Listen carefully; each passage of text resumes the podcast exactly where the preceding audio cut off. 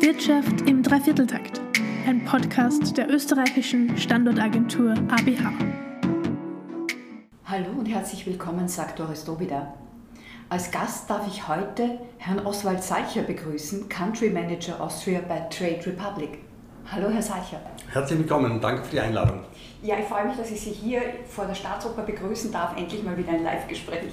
Ich freue mich auch sehr. Sie sind ja seit äh, rund einem Jahr jetzt in dieser Funktion. Gute Zeit, mal Revue passieren zu lassen und auch einen Blick auf den Fintech-Standort Österreich oder Wien im Speziellen zu werfen. Ähm, Trade Republic wurde vor einem Jahr als das wertvollste Startup Deutschlands bezeichnet. Und äh, in Startup-Kreisen ist es diese Tage eher so, dass man Angst vor Flat Rounds oder gar Down Rounds hat, also Finanzierungsrunden, wo die Bewertung nicht steigt oder gar sinkt. Und Trade Republic sticht da heraus, hat vor kurzem erst wieder 250 Millionen eingesammelt und wurde mit 5 Milliarden Euro bewertet. Das ist schon sehr, sehr viel. Was macht Trade Republic besser oder anders als andere Startups oder als der Mitbewerb? Also ich glaube, die Antwort liegt in der Natur der Sache unseres Geschäftsmodells. Und zwar, Trade Republic hat sich ja zum Ziel gesetzt, den Kapitalmarkt zu demokratisieren. Das ist einfach gesagt, das wir, schon der Name. Genau, wir machen einen ganz einfachen, technisch einfachen Zugang zum mhm. Kapitalmarkt mhm. und wir machen einen finanziell einfachen Zugang zum Kapitalmarkt, nämlich im Sinne der Kosten. So, und dann gehen wir mal schön auf die Zielgruppe. Äh, wer ist die Zielgruppe? Im Prinzip jeder. Und mhm. das erklärt ein bisschen, warum wir jetzt ein bisschen von diesen Downroads und so weiter verschoben sind, weil unser Geschäftsmodell ja eine riesige Zielgruppe hat, nämlich, wenn wir die aktuellen Zahlen vielleicht später auch nochmal ansprechen, Inflation, Pensionslücke und so weiter. Das betrifft eigentlich jeden, jeden jede mhm. Österreicherin und jeden Österreicher. Äh, und wir sind also bei Trade Republic nicht irgendeinem Hype gefolgt. Ich nehme mal zwei Beispiele im Fintech-Bereich, Kryptos oder zum Beispiel dieses äh, Pay Now äh, ja. ne, Buy Now und Pay Later. Pay later ja. ja. genau, das sind ja diese Modelle gewesen, die in den letzten zwei Jahren sehr gehypt worden sind. Ja. Und die sind aktuell ein bisschen in sich zusammengebrochen und dementsprechend auch die Unternehmen, die darauf fokussiert waren. Wir haben einen klaren Ansatz, wir mhm. sprechen jeden an, wir haben ein Modell, äh, wo es eine Nachfrage gibt, und zwar, die gab es schon vorher, die gibt es jetzt und die gibt es auch in der Zukunft. Das heißt, wir sind von der aktuellen Konjunktur nicht wirklich beeinflusst. Mhm. Ganz im Gegenteil, ich glaube, investieren in den Kapitalmarkt, das ist notwendiger denn je. Damit haben Sie schon einen Teil meiner nächsten Frage beantwortet, nämlich was ist der Unterschied zu anderen Fintechs oder Mitbewerbern. Aber vielleicht gehen wir noch einen Schritt zurück und erklären überhaupt, was Sie genau machen. Äh, es handelt sich um eine Trading-App. Äh, wie kann man das einem, einem Laien erklären? Genau, also früher, äh, und ich bin ja schon etwas älter, musste man, um ein Wertpapier, eine Aktie zu kaufen, zur Bankfiliale hingehen und dort Formulare ausfüllen und so weiter.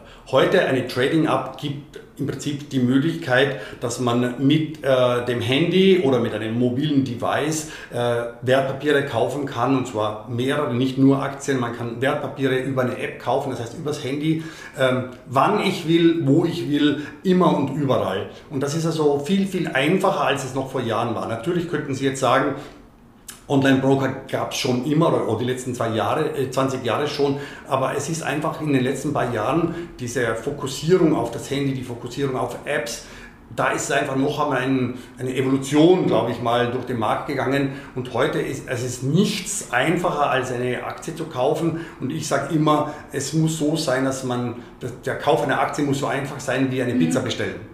Und das, glaube ich, ist diese neue Evolution der sogenannten Neo-Broker noch einfacher, noch günstiger als früher eben über eine App, das ist unser Geschäftsmodell. Das heißt, wir haben auch den Leuten jetzt einen Zugang zum Kapitalmarkt gegeben, die vielleicht nicht so technikaffin sind. Ähm, ich habe früher manchmal scherzhaft gesagt, weil ich selber Informatiker bin oder Wirtschaftsinformatiker, wenn man eine Aktie übers Internet kauft, muss man selber fast Informatiker sein. Das kann ich jetzt wegnehmen, weil das muss man nicht mehr, das kann wirklich jeder. Jeder, der eine Pizza bestellen kann, der kann auch eine Aktie kaufen, der kann sich bei uns einen Sparplan anlegen, der kann ein ETF kaufen, was auch immer. Einerseits und auf der anderen Seite hat sich durch diese sagen wir mal, Entwicklung der letzten paar Jahre über Apps und über diese immer und überall online zu sein, natürlich auch die, der Zugang zu den Informationen dra dramatisch verändert. Also heute können Sie zum Beispiel bei Twitter Elon Musk folgen und Sie sehen, was er zum Thema Tesla zu sagen hat, in Echtzeit, egal wo Sie sind auf der Welt. Das heißt, die Informationen, die Unternehmensinformationen sind immer und überall abrufbar und der Zugang zum Kapitalmarkt super easy, super einfach. Mhm. Nochmal zurück zur Frage Mitbewerb. Neobroker gibt es ja einige am Markt. Ja. Ähm, Sie haben schon ungefähr erklärt, wie sie sich unterscheiden, aber was macht sie trotzdem anders als die anderen, als Bitpanda, den man in Österreich gut kennt, oder es gibt ja eine ganze Reihe. Genau, jetzt haben Sie gerade ein Beispiel gebracht, der, also Bitpanda ist sehr fokussiert auf eine Assetklasse, nämlich in dem Fall mhm. Kryptowährungen. Äh, und genau das ist eben unser Ansatz. Wir sagen, der Zugang muss einfach sein und die Produktpalette muss möglichst breit sein. Es mhm. gibt ja, und das können wir dann auch nochmal anschauen, äh, bei unseren Kunden wirklich Interessenten für alle verschiedenen Assetklassen und wir sind sehr breit aufgestellt. Wir bieten Aktien an, wir bieten ETFs an, äh, wir bieten Derivate an und das Ganze auch noch in Sparplänen. In Deutschland auch schon Kryptowährungen, das heißt, wir sind sehr breit und auf Zukunft gesehen werden wir noch mehr anbieten. Das heißt, wir sind sehr breit aufgestellt. Mhm. Für jeden ist etwas dabei. Und das ist, glaube ich, der Unterschied zum Beispiel zu Bitpanda, die eine Assetklasse, in dem Fall Kryptos eben haben ähm, und andere, die vielleicht auch Online-Broker sind in Österreich, aber halt eben vielleicht schon seit 20 Jahren eine relativ spezielle Zielgruppe haben. Ähm, ich selber habe diese ganze Evolution der ersten Online-Broker in Österreich auch mitgemacht. Äh, und man hat, und ich selber muss das auch für mich hernehmen, äh, diesen Vorwurf, wir haben uns immer auf eine ganz kleine Zielgruppe beschränkt, nämlich auf die, ich sage jetzt mal, aktiven Trader, und wenn ich äh, die vielleicht irgendwo in eine Person hinein äh, fokussieren möchte, dann sind das ältere Herren, also 45 aufwärts, die mhm. in meinen letzten 20 Jahren bei Seminaren oder, oder Vorträgen dabei waren. Äh, eine sehr kleine Zielgruppe. Ja? Und jetzt haben wir eine neue Zielgruppe, die ist viel größer, nämlich jeder, der in irgendeiner Form sein Kapital vermehren möchte oder erhalten möchte. Und das sind auch zunehmend Frauen, das ist sehr interessant und vor allem auch die jungen Leute. Da können wir sicher noch mal drüber reden, aber das ist eine neue Entwicklung, die sich jetzt eben so ergeben hat. Äh, und wir fokussieren diese komplette große Zielgruppe und ich glaube, das unterscheidet uns ganz stark mhm. von den ehemals etablierten Online-Brokern und von den neuen, äh, sagen wir mal, Neo-Brokern, die vielleicht eine sehr, sehr spezielle Produktrange haben. Mhm. Uh, Trade Republic ist 2015 in Deutschland gegründet worden, ist also eigentlich schon mehr Scale-up als Startup, ähm, ist jetzt seit November 2020 am österreichischen Markt. Wie sehen Sie den österreichischen Markt im Speziellen? Also ähm, ich vergleiche ja sehr stark immer Österreich und Deutschland, weil ich ja äh, lange in Deutschland gelebt habe und dort gearbeitet habe. Und da muss ich sagen, ist der Österreicher sehr, sehr ähnlich im Trading-Verhalten, ähm, sehr gut ausgebildet. Also die, die äh, Wertpapiere besitzen, die sind in der Regel sehr gut ausgebildet, deutlich besser ausgebildet äh, als zum Beispiel Südländer in Europa. Woran merken Sie das? Das merken wir in der wie sie, die Art, wie sie traden und wie sie an die Produkte herangehen und äh, welche komplexen Produkte gehandelt werden. Mhm. Äh, das können wir relativ genau analysieren, wer, wer was macht. Und der Österreicher ist tatsächlich völlig identisch mit dem deutschen mhm. Kunden. Ähm, er hat ein bisschen weniger Geld pro Transaktion, dafür handelt er ein bisschen mehr. Das sind jetzt die aktiven Kunden. Ähm, auf der anderen Seite, glaube ich, ist der Österreicher, und das tut mir sehr leid, ähm, der, der Meistersparer überhaupt. Wir haben jetzt Zahlen, wir haben jetzt Zahlen bekommen von der österreichischen Nationalbank, glaube ich, sind die vom letzten Jahr. Der Österreicher hortet, glaube ich, 202 Milliarden Euro auf Sparbüchern und 92 mhm. Milliarden auf Konten, also in Summe ganz grob 300 Milliarden in irgendeiner Form in Geld. Ja? Mhm. Und wenn man jetzt die aktuelle Inflation hernimmt, wir hatten jetzt, glaube ich, 8,6 äh, Prozent im äh, Juni das heißt, wenn man mal geschwind hochrechnet, der Österreicher und die Österreicherinnen, die verlieren pro Jahr ungefähr 13, irgendwas Milliarden Euro an Kaufkraft jedes Jahr durch dieses, dieses völlig überalterte äh, Sparverhalten. Das tut mir sehr leid. Hm. Ähm, und wie beurteilen Sie den Fintech-Standort Österreich generell? Vielleicht kann ich noch einen Satz zum letzten nachbringen. Nach, äh, und zwar wie unterscheidet sich Österreich und Deutschland zum Beispiel von Skandinavien und anderen Ländern? Mhm. Also die Skandinavier, die sind viel, viel mehr engagiert im Kapitalmarkt als die Österreicher. Das, Kann ich mir vorstellen. Genau, also mindestens bei 20, 30 Prozent und in Amerika ist es noch viel, viel mehr. Mhm. Da sind wir ja eh bei 35 bis 50 Prozent und da ist Österreich mit unter 10 Prozent wirklich noch ganz, ganz hinten nach und diese mhm. enorme Sparquote, die tut einem weh, wenn man eben diese Zahlen hört. So, jetzt zur nächsten Frage, äh, wie sich der, äh, es ging um den Fintech-Standort. Fintech-Standort. Ja, genau. Also ich finde den Fintech-Standort Wien super, weil ich eben durch, ähm, dafür, dadurch, dass ich für eine deutsche Firma arbeite und wir auch international äh, unterwegs sind, eben in Spanien, in Italien, ähm, in Holland und in Frankreich, sehe ich, dass Mitarbeiter zum Beispiel auch den, den sagen wir mal, Arbeitgeber auswählen aufgrund der Attraktivität des Standortes. So, wir haben jetzt in Österreich Wien und Graz, die ich besonders hervorhebe für den Bereich, weil die Universitäten dort sehr gut arbeiten. Ja.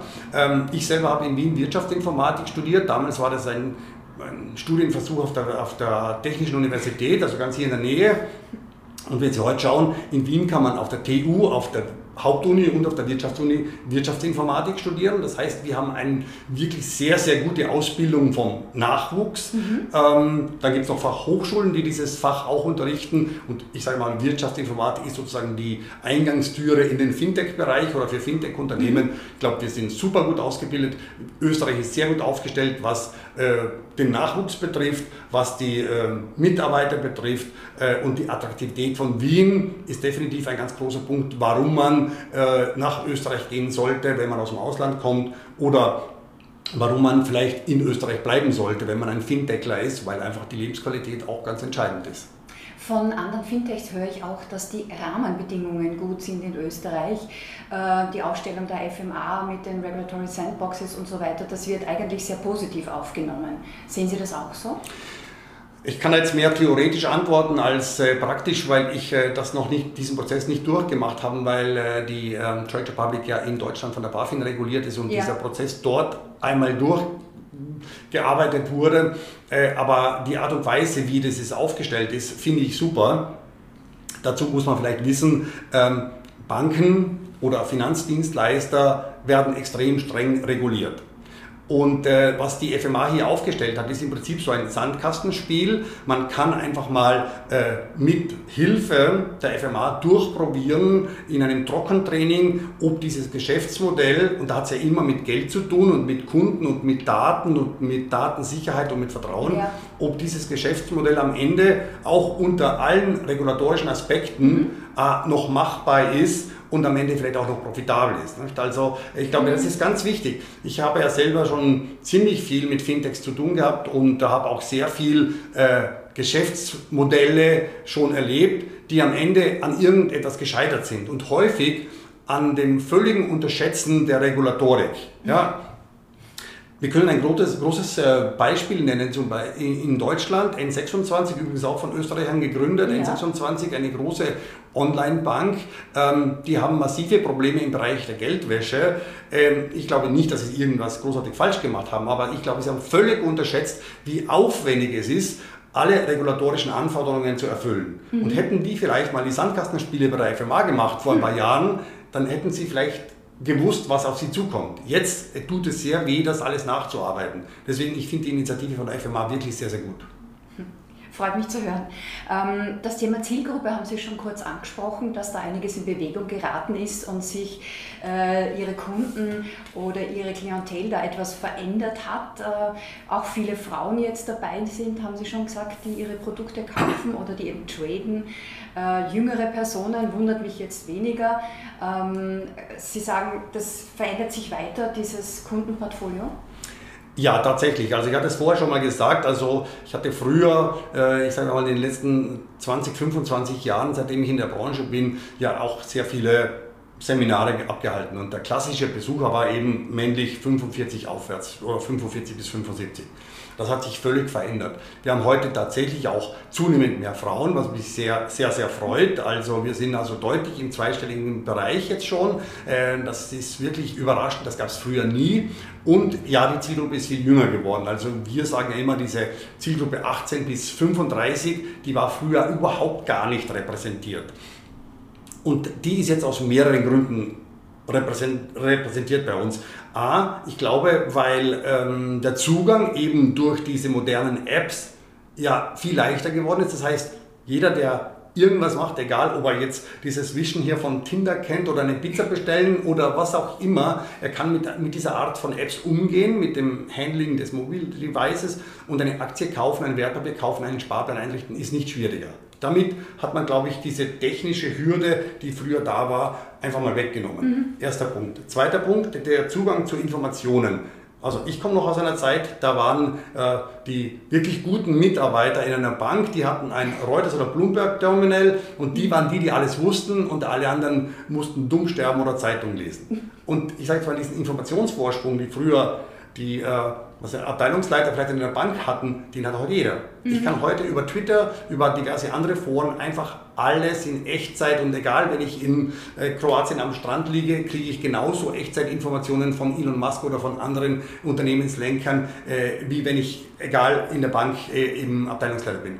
Ich glaube, das ist auch ein ganz wichtiger Vorteil. Dann musste ich in meiner Jugendzeit, als ich Student war, wenn ich was über die Börse wissen wollte, Seminare besuchen, meistens kostenpflichtig. Heute kann ich das über YouTube machen. Mhm, ja.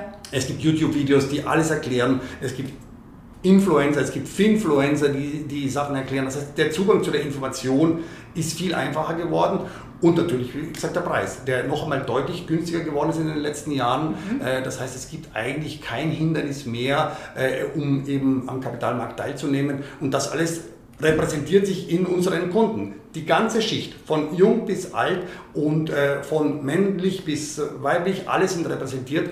Äh, und wenn Sie jetzt sagen wollen, okay, äh, was genau ist vielleicht das Besondere?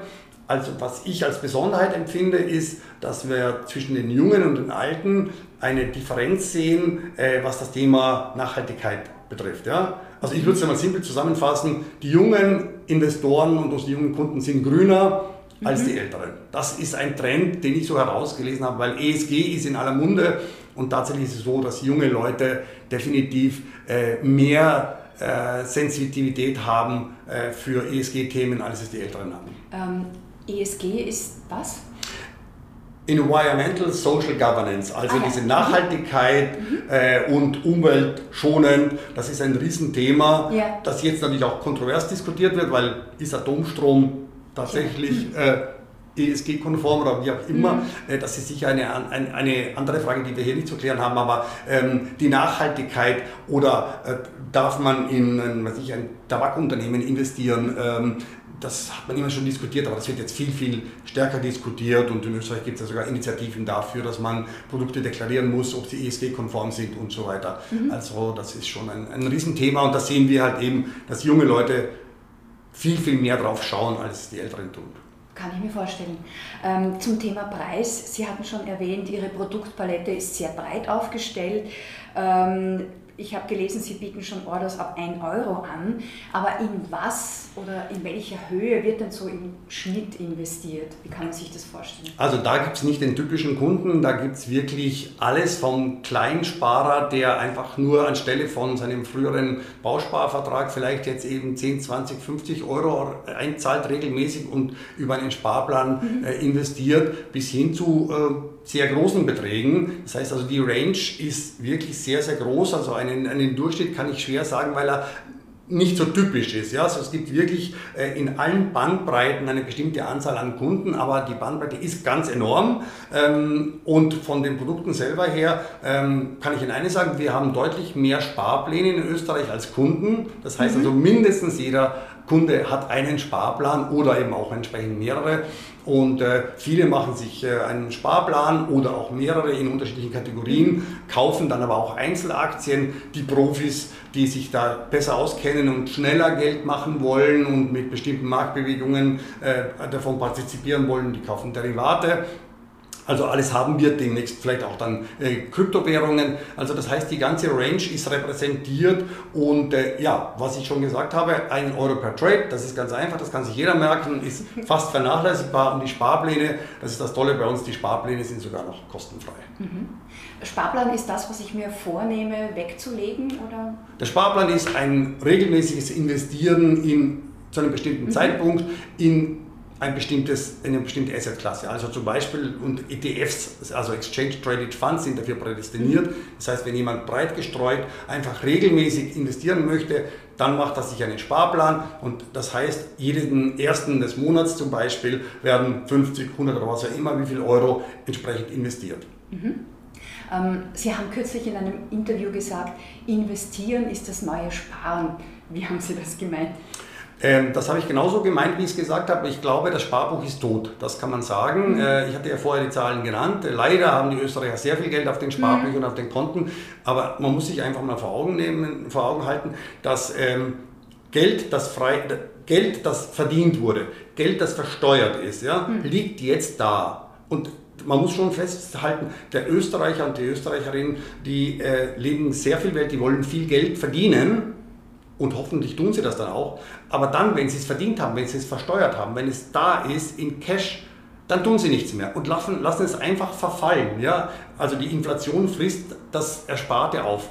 Ähm, und was ich gesagt habe, äh, also investieren ist das neue Sparen, damit habe ich gemeint, äh, das, was ich früher und meine Eltern gemacht haben, dass man regelmäßig Geld in einen Bausparvertrag hinein investiert hat, das ist einfach überholt. Ja, das, der Bausparvertrag ist tot, das Bausparen, das Sparen generell ist tot. Man muss mit dem Geld etwas tun, dass man zumindest die äh, Inflationsrate, die zumindest äh, sagen wir mal, abfedert, idealerweise natürlich das Ganze noch vermehrt. Und das kann ich nur sagen, das ist eigentlich die Zukunft, das muss jeder tun. Und ich komme zurück zur Zielgruppe das betrifft jeden. Das betrifft mhm. jeden in Österreich, weil jeder, der ein bisschen Geld hat, das frei verfügbar ist, das muss er in irgendeiner Form vor der Inflation schützen oder entweder wegkonsumieren, das wäre nicht auch eine Lösung, ja, aber das ist ja hier nicht das Thema, sondern wenn er Geld übrig hat, dann soll er es zumindest vor der Inflation schützen und da gibt es, sagen wir mal, für normale Sparer gar keine Alternative zum Kapitalmarkt. Die, die für größeres Vermögen haben, könnten natürlich auch Immobilien kaufen oder was auch immer. Aber wenn man eben einen überschaubaren Betrag hat äh, und sich vielleicht regelmäßig von seinem Gehalt am Monat, im Monat was wegspart, dann würde ich empfehlen und muss ich empfehlen, Geld in den Kapitalmarkt zu investieren. Wenn ich viel Zeit habe, kann ich gerne auf Einzelaktien gehen. Wenn ich weniger Zeit habe, auf jeden Fall breit streuen, das sollte man sowieso tun in einem breit gestreuten ETF zum Beispiel und da ist der Sparplan sozusagen der Einstiegs, äh, das Einstiegsprodukt und dann kann ich mich ja mehr komplexer aufstellen, wenn ich das möchte. Hat der Preisanstieg, der uns jetzt doch schon einige Monate begleitet, da schon etwas bewirkt? Können Sie da schon was ablesen oder ist das noch zu früh? Na, das ist sicher zu früh. Also momentan ist, glaube ich, mal der Österreicher ein bisschen in Schockstarre, weil er mhm. jetzt nicht genau weiß, wie teuer am Ende das Heizen wirklich hm. äh, äh, wird ähm, und wie viel er sich vielleicht jetzt äh, wegsparen sollte und investieren sollte, sondern eher momentan mal mit Cash hält und sagt, okay, ich warte mal, was da äh, auf uns zukommt. Aber ähm, ich habe es gestern in einem anderen, anderen Interview gesagt, äh, Vermögen aufgebaut werden meistens in Krisen. Und hm Jetzt ist es so, dass ich, wenn man mal berühmte ähm, amerikanische Fintech-Werte hernimmt oder Tech-Werte hernimmt, wie Apple, Amazon, äh, Facebook und so weiter, äh, die kann man momentan 20% oder 25% günstiger kaufen Wahnsinn. als noch vor einem Monat, äh, als noch vor einem halben Jahr. Mhm. Also das ist, äh, ich sage jetzt mal ein Sommerschlussverkauf, mhm. aber dieses Market Timing, das ist jetzt eher mehr ironisch gemeint. Tatsächlich ist es so, zurückzukommen zum Sparplan. Wenn ich regelmäßig in den Sparplan investiere, also einmal im Monat äh, einen bestimmten Betrag einkaufe, äh, an ETF oder was auch immer, dann, wenn die Kurse nach oben gehen, ist es eh super und wenn die Kurse nach unten gehen, dann kriege ich mehr Anteile für den gleichen Betrag und das nennt man einen Cost-Average-Effekt, der das Ganze ein bisschen glättet, das ist perfekt. Mhm. Mhm. Ähm, Crypto Assets haben Sie auch schon kurz angesprochen. In Deutschland bieten Sie die schon an. Sie werden sie jetzt auch in Österreich anbieten? Genau, das ist unser Plan. Ähm, ich kann kein ganz genaues Datum sagen, weil es gibt aber externe Faktoren, aber wir gehen schon stark davon aus, dass Ende des Sommers äh, wir in Österreich auch Kryptos anbieten. In Deutschland tun wir das mhm. schon. Äh, und dann haben wir, damit haben wir unsere Produktpalette noch erweitert. Ähm, wir werden nicht Kryptos als einziges forcieren oder, oder nur mehr auf Kryptos setzen. Äh, das hatte ich ja vorher schon erklärt. Das ist ja. unsere Strategie. Wir sind breit aufgestellt. Wir wollen neben Kryptos dann noch breiter aufgestellt sein. Aber ja, wir werden Kryptos auch entsprechend anbieten, weil wir alle Kunden und Kundenwünsche entsprechend bedienen wollen und die Nachfrage nach Kryptos ist sehr stark. Momentan befinden wir uns in einem Krypto-Winter, wie man so schön sagt, mhm. aber seit ein paar Tagen ändert sich das auch wieder äh, und äh, wir wissen, dass so ein Hype ganz schnell wieder zurückkommen kann und diese Nachfrage wollen wir auch abbilden in unserer Produktpalette. Mhm. Äh, Sie haben auch mal gesagt, dass Sie attraktive Angebote ähm, machen wollen, anbieten wollen, um die Pensionslücke zu schließen, also doch auch für die ältere Klientel was. Ja, die Pensionslücke ist neben der Inflation ein anderes Thema, das, auch, äh, das man auch highlighten muss. Ähm, und ich tue das schon seit 20 Jahren, also sowohl die Inflation und die Pensionslücke, aber allein man wollte mir nicht so richtig Glauben schenken. Jetzt sind wir an einem Punkt, wo jeder die Inflation spürt der braucht nur einkaufen gehen oder mal tanken, dann tut es sogar richtig weh. Mhm. Die Pensionslücke ist etwas weiter, aber da gibt es aber ganz gute Studien in Österreich, ähm, wie dramatisch die sein wird. Also Fakt ist, die Pensionslücke, das bedeutet, dass wenn ich in den Ruhestand gehe, werde ich deutlich weniger Geld bekommen als Rente, als vorher, als ich noch gearbeitet habe. Ja, da gibt es gerade für Frauen eine eklatante Lücke. Mhm. Äh, da gibt es eine Studie von der Wirtschaftskammer, glaube ich, oh, äh, nein, vom WIFO in Österreich, kann man gerne mal nachlesen oder mhm. googeln. Ähm, sehr eklatant und dagegen muss man was tun. Also was bieten wir an dafür? Gerade zum Beispiel Sparpläne. Da muss man kein Experte sein. Man kann einfach sagen, ich möchte in einem, an der Weltwirtschaft partizipieren und kaufe mir dafür jeden Monat für 50 oder für 100 Euro investiere ich Geld in einen Sparplan, über einen Sparplan in einen ETF, der weltweit gestreut ist. Was ist dabei wichtig? Ich kann nur sagen, früh anfangen. Und zwar, wenn es darum geht, wann ist der richtige Zeitpunkt zu investieren. Der ist immer jetzt. Und je früher, umso besser. Und wenn Sie sich mal anschauen, äh, wie stark sich das auswirkt, und damit sprechen wir auch die junge Zielgruppe wieder an, wenn ich mit 20 anfange und bis zu meiner Pension regelmäßig einen bestimmten Betrag einzahle, ist das viel, viel wichtiger, früh anzufangen, als wenn ich es mit 30 oder mit 40 mache. Oder erst mit 50, weil eben dieser Zinseszinseffekt, mhm. der wirkt sich extrem aus, je früher ich anfange. Deswegen kann ich nur appellieren, auch wenn man jetzt 18 oder unter 30 ist und noch nicht an die Pension denkt fangt jetzt an zu investieren. Der Zinseszinseffekt hinten raus ist enorm. Mhm. Ja. ja, leider hat man den Weitblick als junger Mensch noch nicht. Ähm, zum Thema Weitblick, wo würden Sie sich persönlich oder Trade Republic in, sagen wir mal, fünf Jahren sehen? Also die Trade Republic würde ich auf jeden Fall äh, europaweit ausgebreitet sehen. Wir sind ja schon neben Deutschland in Österreich, in äh, Frankreich, in Spanien, in Italien und in Holland. Wir planen noch in diesem Jahr weitere Ausbreitung in Europa äh, und äh, in spätestens fünf Jahren sollten wir in ganz Europa äh, nicht nur präsent sein, sondern auch ein relevanter Player in jedem einzelnen Markt. Das ist ganz wichtig, weil die Themen, die ich heute jetzt schon mehrfach wiederholt habe, die sind in allen anderen Ländern genauso relevant. Mhm, also klar. sprich, äh, Inflation trifft jeden in ganz Europa und die, das, äh, die Pensionslücke, die Themen, die sind in anderen Ländern zum Teil noch eklatanter als in Österreich, mhm. äh, aber ganz wichtig. Das heißt, das, was wir anbieten, betrifft nicht nur jeden Österreicher und jede Österreicherin, sondern auch jeden Europäer. Ähm, also sehe ich Trade Republic auf ihrer Mission äh, der, der ähm, Demokratisierung des Kapitalsmarkts äh, auf jeden Fall da unterwegs und hoffentlich auch sehr erfolgreich. Ähm, ich persönlich habe nicht wirklich äh, vorgehabt, jetzt zurückzugehen von Frankfurt nach Wien. Das ist eher zufällig gekommen. Jetzt, wo ich wieder in Wien bin, finde ich super. Und ich sehe mich auch in fünf Jahren noch in Wien. Ähm, wir sitzen hier gegenüber von der Staatsoper. Ich kann nur sagen, es ist super leiwand und äh, ich würde mir wünschen, wenn wir in fünf Jahren genau von heute wieder hier sitzen und äh, darüber diskutieren könnten, was alles äh, so eingetreten ist und was sich verändert hat. Darauf komme ich zurück. Für heute vielen herzlichen Dank, war extrem spannend. Ich freue mich auf ein Wiedersehen in fünf Jahren und sage danke fürs Zuhören. Sehr gerne und ich kann nur sagen, es war urleibend. Dankeschön.